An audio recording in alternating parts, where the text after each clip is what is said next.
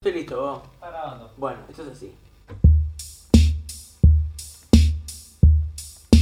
Ah, debe haber más volumen, ¿no? Sí, dale. Ahí. Ahí va. Tiene que ver con todo lo que estamos hablando, loco, porque en estos tiempos muchas veces una máquina es más sensible que un ser humano. Es como un tiempo, como un anti-Terminator, un Terminator, pero del lado del el bien. Es tener herramientas y saber utilizarlas. Yo sé utilizar solo lo que necesito.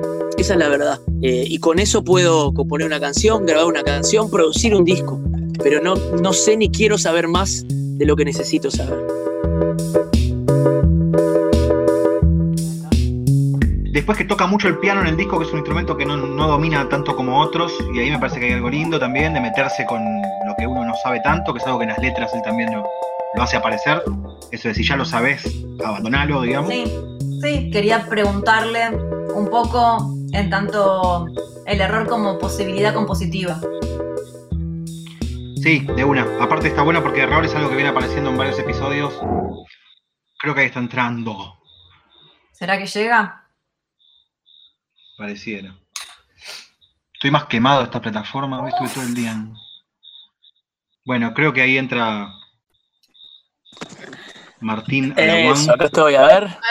Martín Alachú. A ver, upa, Tor- Eh, Torcidelli, pará. A ver ahí. Ahora sí.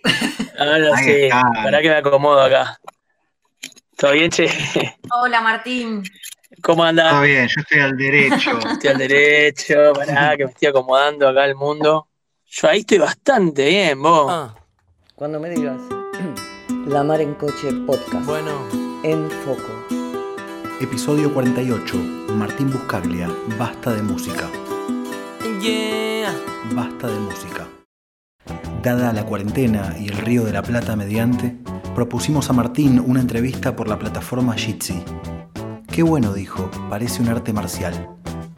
Entonces pensamos en Jiu Jitsu y después en Vale Todo. Vale Todo es una sensación que tenemos escuchando a Buscaglia. Parece que vale todo, pero hay reglas, hay códigos.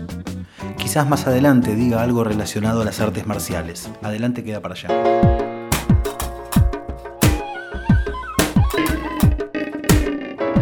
Yo te quería preguntar primero cómo la estás pasando, la cuarentena, qué significa para vos, si hay un proceso creativo posible en este contexto y si hay reflexiones que te persigan en estos días. Sí, muchas, muchas. Eh, la estoy pasando bien, la verdad. Eh, por un lado, como ya me, han comentado algunos colegas músicos, varios me han dicho en vos, me, he dado cuenta de que ya vivía en cuarentena, solo que no, que no sabía que esto se, se llamaba así.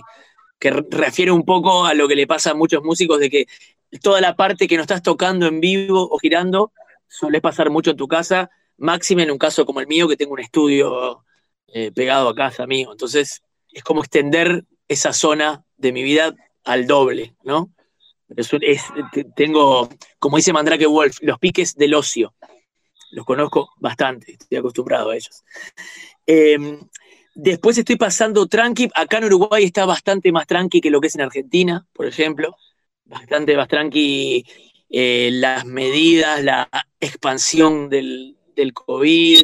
eh, es como más, un poco más laxo todo.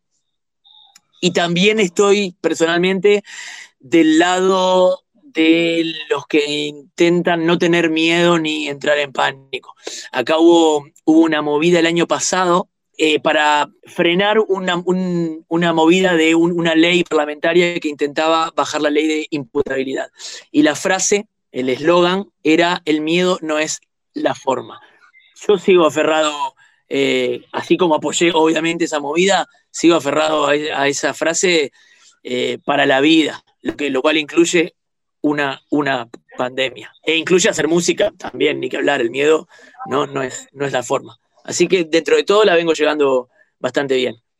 ¿Y te parece que hay un rol como artista en la sociedad en estos momentos, ya sea entretener, ya sea eh, compartir eh, una mirada, hacer pública tu mirada al respecto, o preferís correrte de ese lugar? Bueno, te soy sincero que supongo que es lo que querés, que te sea sincero. Me parece que me parece que hay una que el altruismo a veces se usa como una coartada. No digo que adrede, eh, no digo que con fines malignos o espurios o viles, pero me parece que muy rápidamente vi como una sobredosis de eh, exposición, ¿no? Dando eh, música o lo que sea a un público cautivo literalmente. Tuve dos, dos momentos con eso. Mi primera impresión fue decir, bueno, pará, recién hace menos de un mes que estamos y ya hay un montón de movidas y gente tocando y todo, me parecía un poco mucho al principio. Después tuve la contracara, que es ver cómo, con cuánto cariño la gente y agradecimiento la gente recibe eso. Entonces, ese lado de la moneda también lo veo. Por mi lado, estoy por ahora por fuera y, lo voy a hacer en cuentagotas, lo de salir a mostrar y a regalar canciones en este, de esta forma tan antinatural que es a través de, una cámara. Eh, de hecho, es algo que me pasa también con, con todas esas instancias tan lindas y tan eh, melómanas de gente que te filma tocando en un bosque, en, un living, caminando por la calle, ¿no? Esa cosa que se puso de moda en la última década y que está llevado adelante por gente divina que ama la música y que quiere hacer el bien y expandirla. Pero hay una confusión ahí de que eso es lo natural, como que tocar en un bosque sea lo natural. No, no es lo natural. Lo natural es tocar para vos solo en la intimidad o en un escenario, eso es natural. Lo natural es tener un foco y, gente sentada en una butaca o estar en un asado o en un, en sillón. También creo que puedo decir todo esto porque justo tengo un disco terminado. Entonces eso me da un alivio y una, y una obra concreta a la que le puse muchas horas de laburo, mucho cariño. Entonces creo que es una situación en ese sentido mucho menos angustiante o endeble que para otro colega que pienso que hubiera sido mucho peor estar en la mitad de un disco y decir, bueno, sigo grabando, ¿para qué? O haber sacado un disco hace un tiempo y que ya no sea una, una novedad y decir, bueno, ¿qué hago? ¿Para quién canto? El nuevo disco de Martín Buscaglia se llama Basta de Música. Es un exceso, una ironía. Las nuevas canciones son como seres vivos y lugares hechos de cosas que conocemos, pero en combinaciones inesperadas. Y un disco después de 10 años también es un montón de tiempo que te haya tocado en este contexto. Eh, es como también muy significativo en algún sentido. Y con una declaración que no es menor, que es basta de música. ¿Qué es esta bueno, situación? tiene que ver con un montón de cosas, tiene que ver con lo que cada uno imagine también, pero un poco sí, con esta era de, en el que se malgasta tanto algunas herramientas, algunas fuerzas de la naturaleza, algunas necesidades vitales como la música. Hay como un exceso innecesario, como, como si decir, bueno, ya que el espacio es infinito, lo puedo llenar de chatarra estelar y tirar satélites, como esos satélites que ves ahora desde internet que van así en fila, no sé si los vieron, cada tanto pasan, y ahora estás viendo una estrella, estás viendo una constelación y después ves en fila a los 20 satélites que tiró, no sé, Elon Musk o alguien, y vos decís, está, en un futuro cercano, ahí lo que voy a ver va a ser el logo de, Marvel o una campaña eh, de algo. Entonces, eso creo que se puede extrapolar también a la superabundancia de, de, música que hay. Creo que por, por ahí viene lo del nombre, basta, de música, entre otras cosas. Pero bueno, también un nombre tiene que ser como, como la mirilla de una, de una cerradura, el ojo de una, de una cerradura para mí, o, el ojo, o un ojo de pez, o el ojo de un huracán, estar en el medio, y que no esté cerrado, sino que sea una compuerta, porque cada uno entra como puede y con la parte de, su cuerpo que, que más hábil tiene. La tapa del disco es una pintura post-romántica de 1878 de Luis Ricardo Falero. La obra se llama Brujas yendo al Sabbat. Siempre intento eh, eh, que el pensamiento esté a mi lado acompañándome, pero como si fuera un sidecar, ¿viste? Y él va ahí de copiloto y no va manejando, ni va delante mío haciéndome, moviendo banderas, diciéndome para dónde tiene que despegar el, el avión. Yo sé que está ahí, confío que está ahí, pero muchas veces es posteriormente, como ahora, por ejemplo, hablando con alguien, que, que puedo bajarlo a tierra, no me, no me, no me, no me interesa que me atrapalie, que me, que me estorbe antes. Entonces hay muchas elecciones, como el nombre del disco, como la, como la tapa, que me, que me emociona mucho ahora verlas y ver todo todo ese sentido que, que estaba adrede, pero que también eh, no era el único motivo. ¿viste? Entonces, eh, eh, me encanta que la tapa eh, estén esas mujeres poderosas, guerreras, me encanta que sea pertinente. Y al mismo tiempo me encanta eh, haberlo elegido y el todo y el nombre en un, en un estado más eh, visionario y no tanto de, y no con una libretita diciendo, ah, bueno, a ver, qué causas revolucionarias están ahora que realmente me parece que valen la pena y hay que, y que, hay que meter huevo y sumarse. Esta entonces voy a hacer una tapa con mujeres, no, no va, no va por ahí, no, no funciona así mi mente, mi cabeza y ni, mi, ni, mi, ni mi música.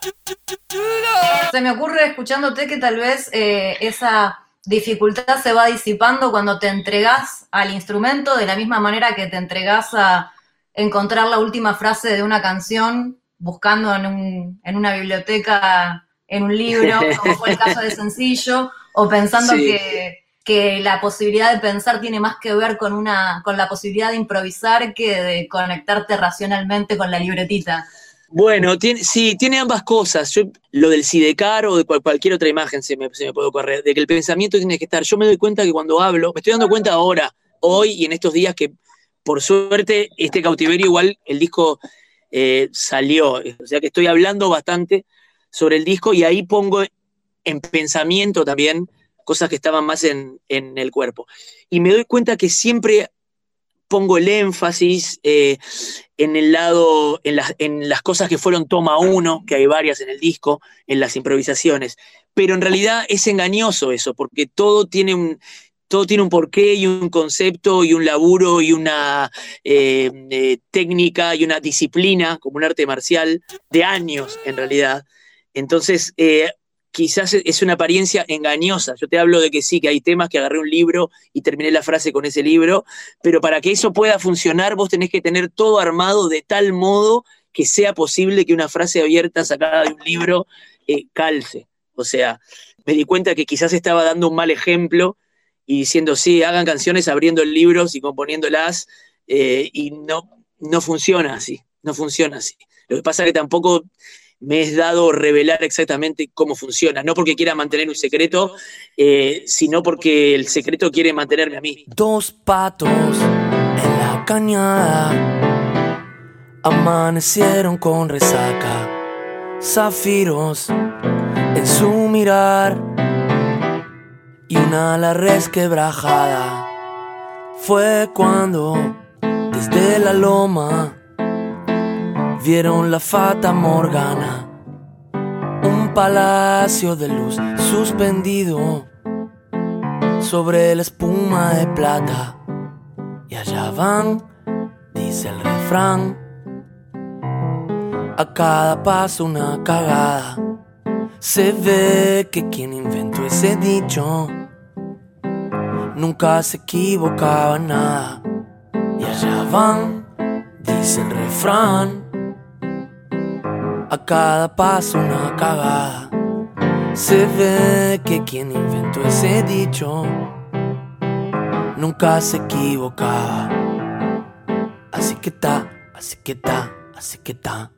a los músicos participantes en el disco, la premisa que les di a todos fue que, ta, que toquen como si hubieran sido criados por una manada de lobos. Entonces lo dije a todos, todos son músicos eh, eximios en sus instrumentos, pero Matías Rada, que es un gran guitarrista, básicamente en el disco canta unos coros y toca unos, unos, unos y eh, así todo. Entonces un poco para yo también ponerme en ese lugar de lobizón, eh, tenía que también, bueno, buscar esa manera que es el piano, que es algo que toco en casa, que lo tengo acá, cero apoyado el piano, pero que, el, que es como domar, es un animal antediluviano, es, es piano, es un monstruo, así que tenés que un poco dejarte devorar, de- devorar por él y vencerlo desde, desde adentro.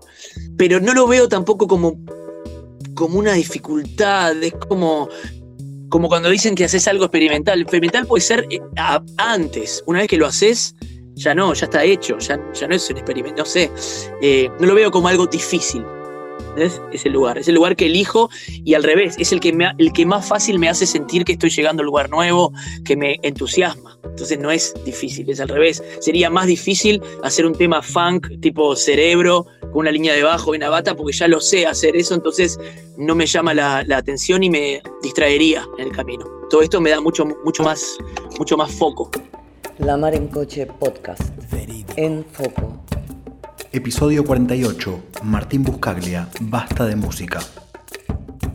Martín, eh, otra cosa interesante es eh, todo lo que no está en el disco, pero suena, que es como una especie de hipótesis musical Ah, qué bueno que lo veas así. gestáltica que tenés, ¿no? Que, que completamos un poco las melodías, porque ya sabemos que el bajo haría esto, ya sabemos que la voz resolvería para acá, y vos, sin embargo, o lo dejás vacío o rompés la conexión lógica, y cuando uno cree que debería resolver de una manera, resuelve de otra. Y eso lo veo a veces en arreglos de canciones y a veces en tu carrera en general, como, ¿qué haces, Martín, diciendo cagada?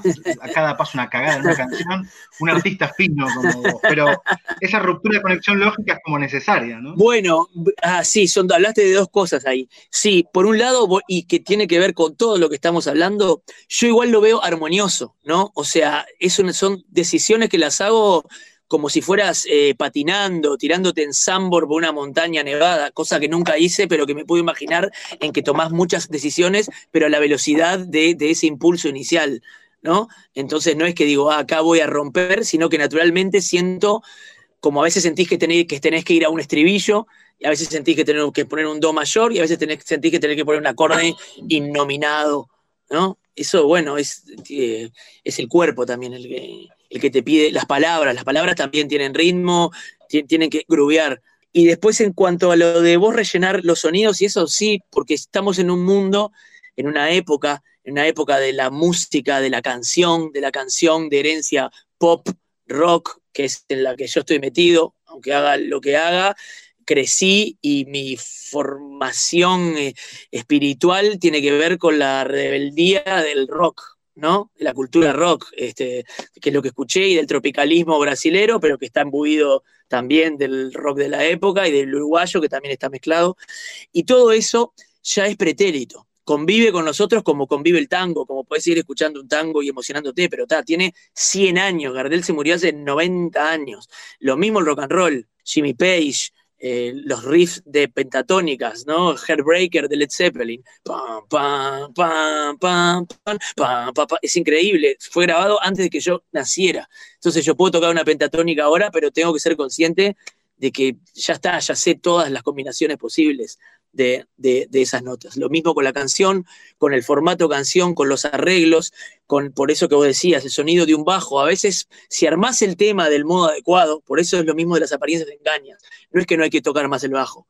Es que digo que si yo por lo menos encontré en mí una manera de armar un tema que siento que no es necesario ponerle el bajo, y, porque vos lo vas a escuchar ya en tu mente. Y es más psicológico para, para todos que no, que no esté sonando. Es un momento post-rock, post-rebeldía, post, post todo, ¿entendés? Este, yo qué sé, las canciones, post-hip hop, el hip hop, el punk apareció y era, bueno, ahora podés no saber cantar, ¿no? Y a- igual hacer música, no saber tocar, perfecto. Llegó el hip hop. Ahora ni siquiera tenés que tener instrumentos para tocar, ya no, no saber cantar, ni siquiera intentar cantar. Hablás y usás algo, que no es un instrumento. Y ahora toda esta movida de- del trap, por ejemplo, es fascinante, me parece. Eh, es una cosa, deja atrás todo eso. Ya es, no solo no, no puedo cantar sin saber cantar, sino que elijo cantar mal para que el autotune funcione mejor, porque solo funciona si cantás fuera de tono. Y es una locura. El, el pop global, que son las deformidades, vos escuchás Beyoncé, esas cosas, no, no tienen estribillo, no tienen armonía, y fi- te fijas quién compuso el tema, y son 15 tipos. Eso puedes ver- verlo como algo nefasto, y al mismo, pero al mismo tiempo es fascinante eso, que eso pueda ser popular. Lo mismo con la rebeldía, el rockero, el rockero que, que al principio, yo qué sé, Ozzy Osbourne, que se tatuaba un demonio en el coso, después los punkies que se ponían un alfiler de gancho en la oreja, después Marilyn Manson se ponía lentes de contacto y todos hacíamos, ¡ay, qué miedo! El otro día pensaba, escuchando algunas de las baterías del disco, las más programadas y las viejas máquinas con las que grabaste en algunos casos, que es casi un movimiento de antidiscriminación lo que haces, ¿no? Cuando algo está por caer en la obsolescencia programada, vos decís, vení acá que te, que te doy otra vida, Casiotón. Tiene que ver con todo lo que estamos hablando, loco, porque en estos tiempos muchas veces una máquina es más sensible que un ser humano. Es como un tiempo como un anti-Terminator, un Terminator, pero del lado del el bien. Eh, vos ahora escuchás un cantante, los cantantes, los que cantan, ¿no? No los que se tunean toda la voz, los que cantan de verdad, un guacho joven que cante bien, parece que tiene un autotune puesto ya, porque ya creció escuchando el pop que está todo autotuneado, entonces él ya canta, aunque cante bien, canta con un filtro, coloca la voz de una manera en que se nota que escuchó eso y te parece que está afinado digitalmente, aunque no sea. Lo mismo un baterista, no solo existe y se usa muchísimo la posibilidad de acomodar, tocar, no del todo bien, pero en la, en la compu acomodarlo, sino los bateros que tocan bien ya tocan, no tocan como tocaba Mitch Mitchell con, con Jimi Hendrix. ¿Entendés? Que era una locura, que hacía... Estos tocan... Y le suena todo perfectito. Entonces, por ende, una máquina que en un momento era algo frío, que inventó un japonés, que no sabe ni el nombre de quién es. Una máquina, vos la aprendés al día de hoy, una máquina vieja, y bueno, depende del día, te tiene que entrar en calor, si hay mucha humedad, capaz que falla, si la tenés prendida mucho rato, se mueve de tiempo, entonces pasa a ser más sensible, realmente toca dependiendo de cómo se siente este día, y, y los humanos ya no lo hacen tanto. No, pienso que es como una exploración sobre el sonido de una época, ¿no? Eh, lo pensábamos incluso en torno a, la, radio en estos, mm. en estos últimos meses, que mm. seguramente el sonido de la época de la radio será este, por lo menos en, mm. en lo que queda de este año. Y todo este, este, post, post, post, es una, como una serie de capas de post que van sonando, es como si nos tuviéramos que despojar de eso o nos pudiéramos despojar de eso o componer y crear a partir de eso también. Sí, Sí, componer y crear a partir de eso también. Para mí es, eh, quizás es más evidente ahora, más que nunca, el hecho de, esas fuerzas eh, indómitas que tienen que ver con la creación de un disco, de un programa de radio, de una existencia eh, vital, libre y jugosa. Es un momento en que, en que está mucho menos eh, parametrado eso, armado, y vos tenés que pararte en el medio, pienso yo, y, ver en ese torbellino como el, mago de Oz. El torbellino y vuela, vuela una vaca por ahí, vuela un sillón, y vos tenés que tener el temple para el temple, la determinación, la sapiencia eh, y el arrojo de pararte ahí en el medio, pienso yo. Pienso yo que ahí está la gracia, que es algo que quizás siempre estuvo en la vida y en, el arte, pero ahora se hace más eh, evidente. El, twister ese es mucho más, más grande y más amplio. Andar, salir detrás de uno.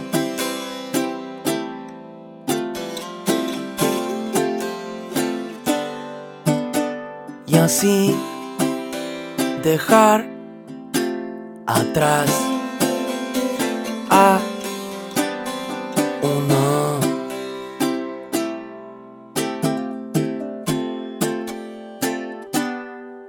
Todo lo que hay que hacer para dejar de ser, resucitar,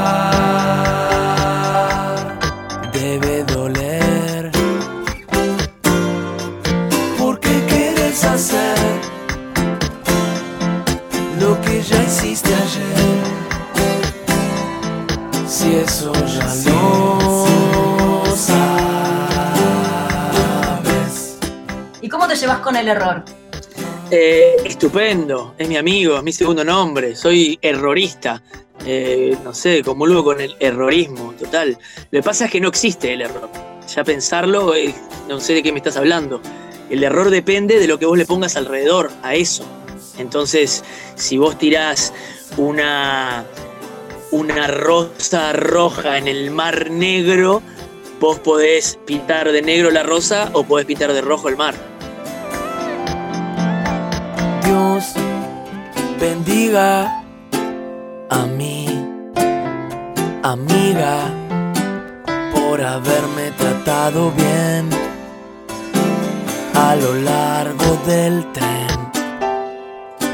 Y hoy bendigo a mi enemigo por guardarme una porción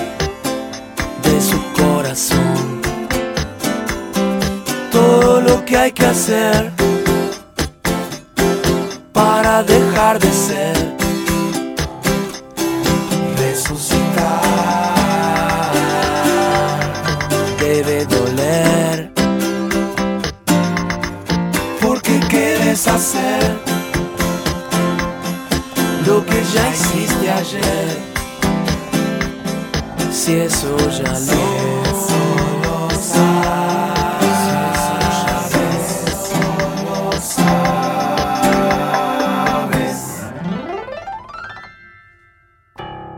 Y en todo ese post decidiste editar vinilo. sí, porque es un tiempo que convive todo al mismo tiempo, ¿no? Que te diga que me fascina esto, no es que yo me ponga a hacer eso, sino que lo que, le presto atención, como le presto atención a un vinilo grabado, yo qué sé, por una pareja haitiana en el año 50 con un teclado medio roto y que son los discos que la verdad que más eh, amo y que más eh, dialogan con mi espíritu y a los que más quise acercarme en este disco, a, esa, a ese espíritu de medio macumbero, medio de, de, de estar haciendo una misa. De hecho, en principio el disco quería hacerlo grabado todo en un estudio con un micrófono y todos tocando y cantando a la vez. Y aunque no lo hice, esa intención está y la mantuve y creo que llegué bastante cerca. Por eso digo, cuando me preguntan que es el disco más parecido a los que me gusta escuchar, de todos los que he hecho, es el que más se, se asemeja a los discos que, que, que, adoro escuchar. Me gustan los instrumentos. Me gustan. Pienso en eh, otra cruzada que aparece en el disco en algunas de las letras, que es una cruzada contra la soberbia sí. o contra los que creen saber sí. algo. Eh, ¿Vos identificás también eso como un camino de algo que estás teniendo ganas de, de hablar, digamos? Este, es un tema riquísimo ese, riquísimo, muy súper interesante. Eh, los que me gustan, cuando hablando de otros artistas o de otras personas, en general son los que no quieren ser ni, ni más ni menos de lo que son. O sea, no solo hay un lugar común y obvio decir, no te gusta el que se hace el más inteligente de lo que es. Ah, sí, obvio, a todos nos molesta. Pero también te molesta el que se hace el menos inteligente de lo que es, o el menos culto, o el menos articulado. Con la música pasa y cuando siento que lo noto digo, no, igual hay estilos, maneras de, de, inteligencia hay matices, ¿viste?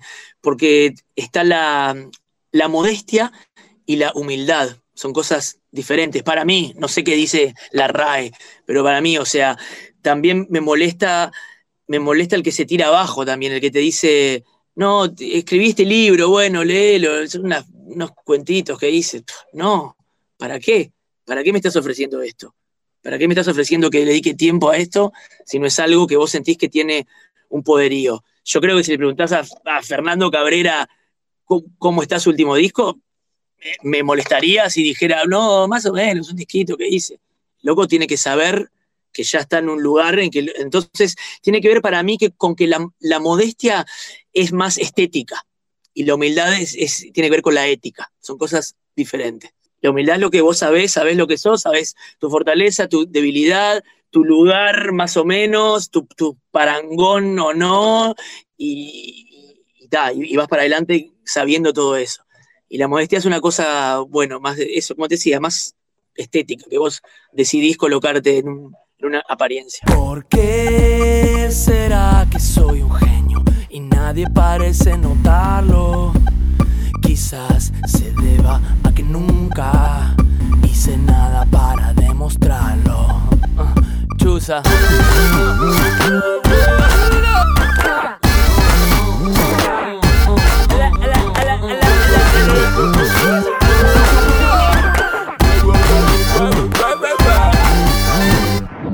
Habrá que encontrar un más allá en el momento en que el cansancio parezca ser intolerable. La Mar en Coche Podcast, en Foco. Digámoslo, nos enamoramos de Martín Buscaglia hace ya 14 años cuando salió su disco El Evangelio según mi jardinero. En ese 2006 empezaba La Mar en Coche en su versión diaria y matinal por la tribu. Otros momentos del romance. Martín participando con Sale el Sol del compilado Ají de las Maderas, Canciones del Agua, en el año 2008.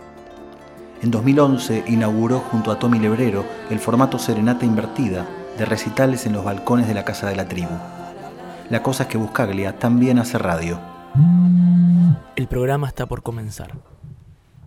Rogamos a los escuchas colocarse auriculares o encender un buen equipo de música para adentrarnos adecuadamente en el líquido amniótico juntos.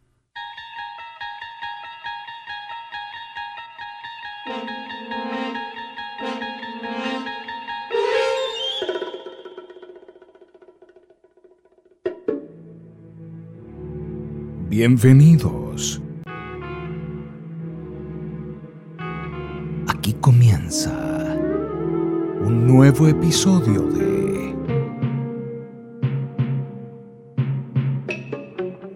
Casa del Transformador.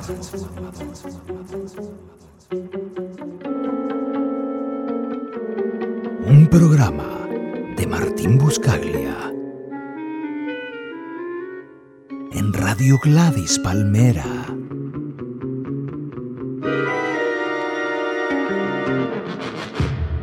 Hola, ¿cómo están? Estamos comenzando el último programa de la primer temporada de La Casa del Transformador.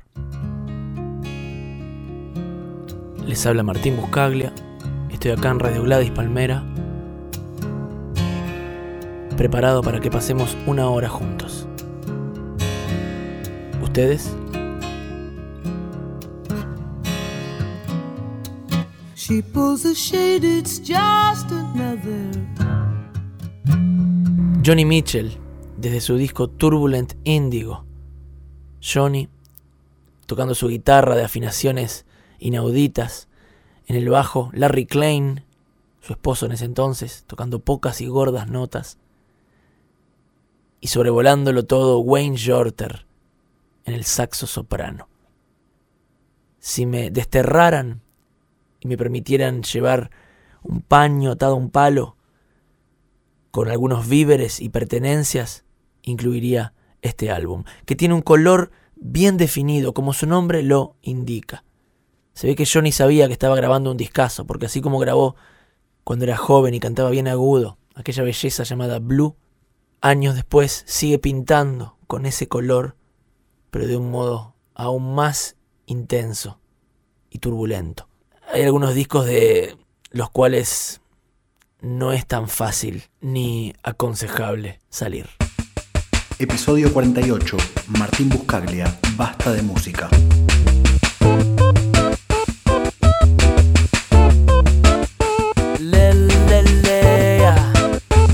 Eh. Te podría devolver mi amor, lo que pasa es que ya no lo tengo. Cuando subimos a la catedral estuvo bien y será siempre nuestro.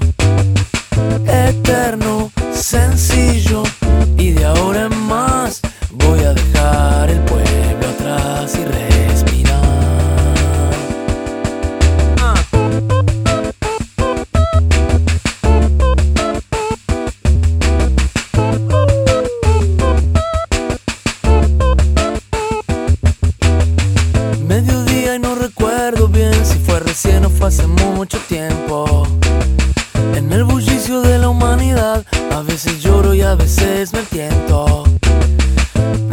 Permiso, me bajo en la próxima para dejar el pueblo atrás y respirar.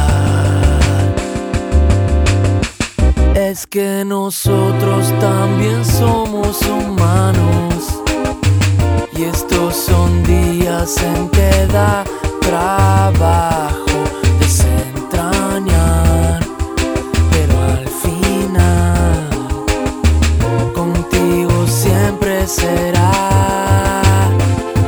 sencillo.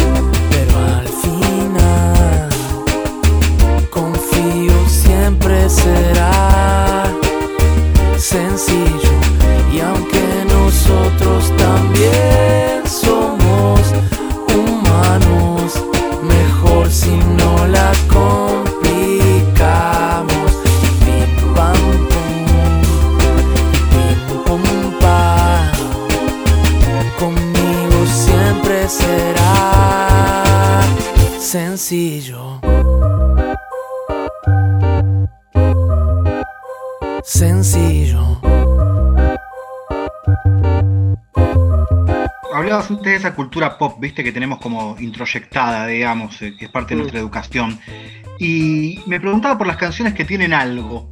No sé si es hit la palabra, pero esos temas que tienen como un plus. Y en este disco me parece que si uno piensa en el estribillo de Para Vencer, este, sencillo ni hablar, ¿no? Tanto por vos como por Julieta, las dos versiones. Si pienso en todos tus discos, aparece ante la duda todo. Como esos que parecen Mm. tener un plus, incluso en cómo se imprimen rápidamente eh, en el inconsciente colectivo. ¿Qué te parece que tienen esas canciones? Bueno, no, no tengo ni idea. oh. No lo sé, no lo sé. Este. Pienso que la- las mismas letras y eso te piden. Son las ganas, pero también la misma canción te pide. Te va, te va llevando de la mano por un camino.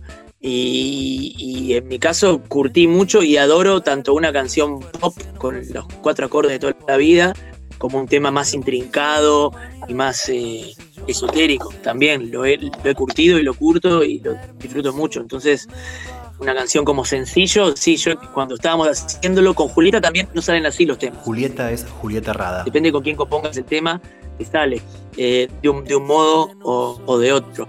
Eh, yo ya sabía que iba para un estribillo medio Robert- Roberta Flack, ¿viste? En un momento lo sentí que tenía que ir para ahí. Pero también a veces te gusta pelear un poquito. Yo me acuerdo del lavapiés que arranca, qué pena me da la mujer de los altavoces, arranca de modo muy caminando por el sendero y la, y la pudrí por gusto un poquito.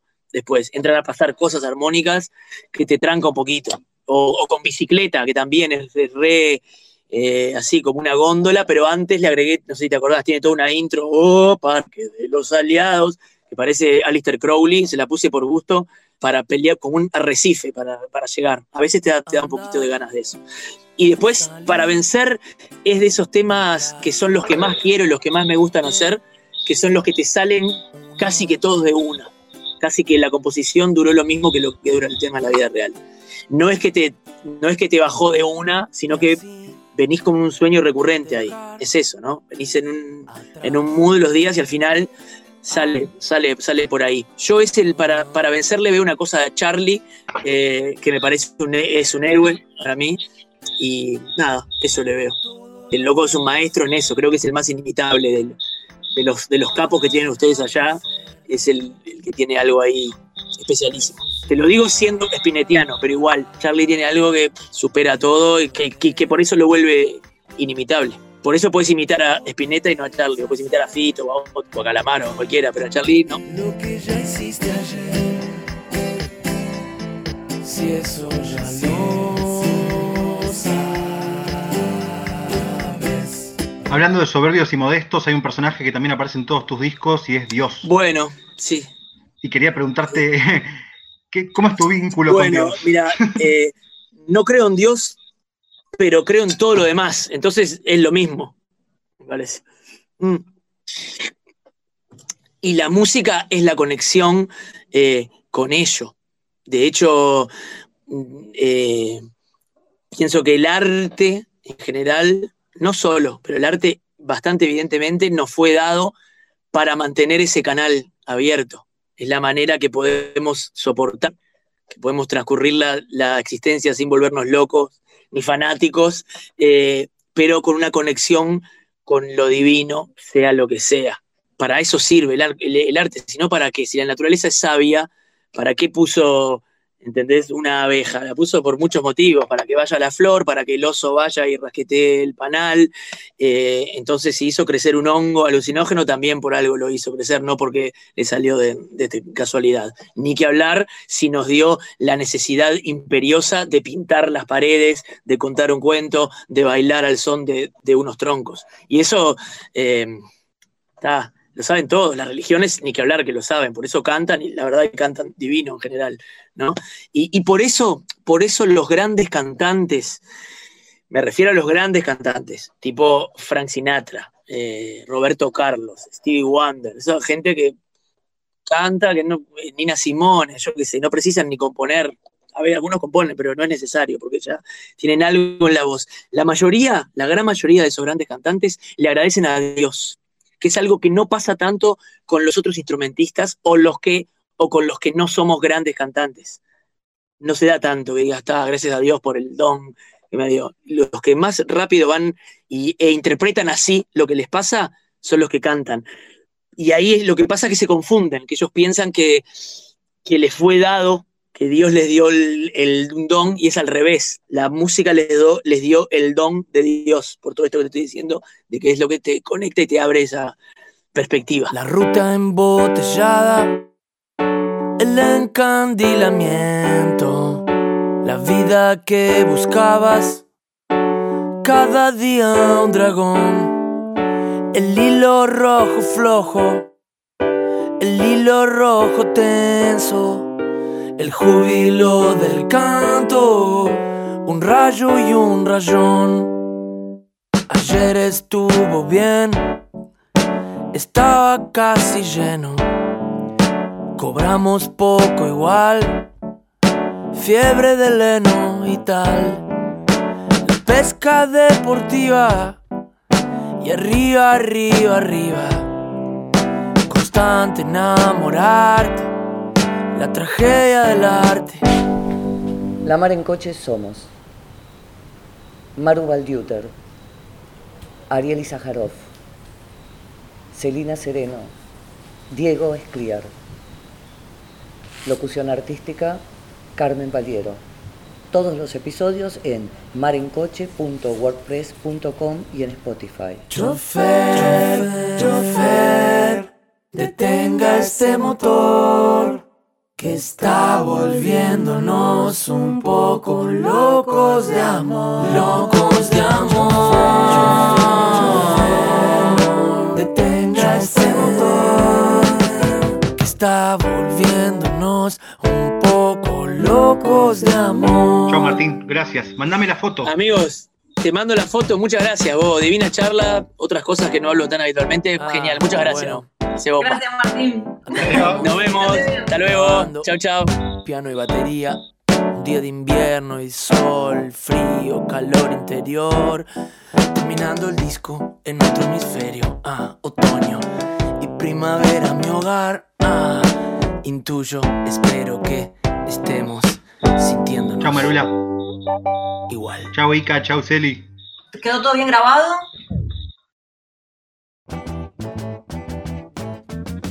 Traco Oculto. En el disco Temporada de Conejos, Martín Buscaglia grabó un cover de John Cage del tema 433. La canción de Cage consiste en 4 minutos 33 segundos de silencio. Martín dijo que la tocó al doble de tiempo, por eso la hizo de 2.16 y monedas. Nosotros hacemos un cover de Buscaglia del cover de Cage, pero la tocamos al doble de tiempo.